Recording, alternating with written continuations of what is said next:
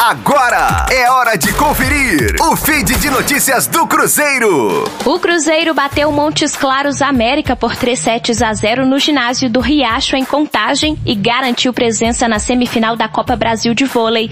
O time celeste vai em busca do hexacampeonato da competição e a Raposa terá pela frente o grande rival Minas na briga pela vaga em mais uma final.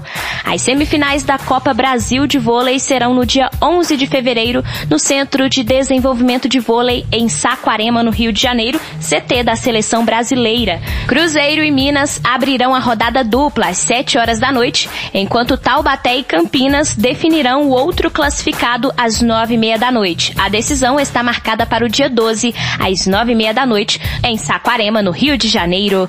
Rosane Meirelles com as informações do Cruzeiro na Rádio 5 Estrelas. Fique aí! Daqui a pouco tem mais notícias do Cruzeiro. Aqui, Rádio 5 Estrelas.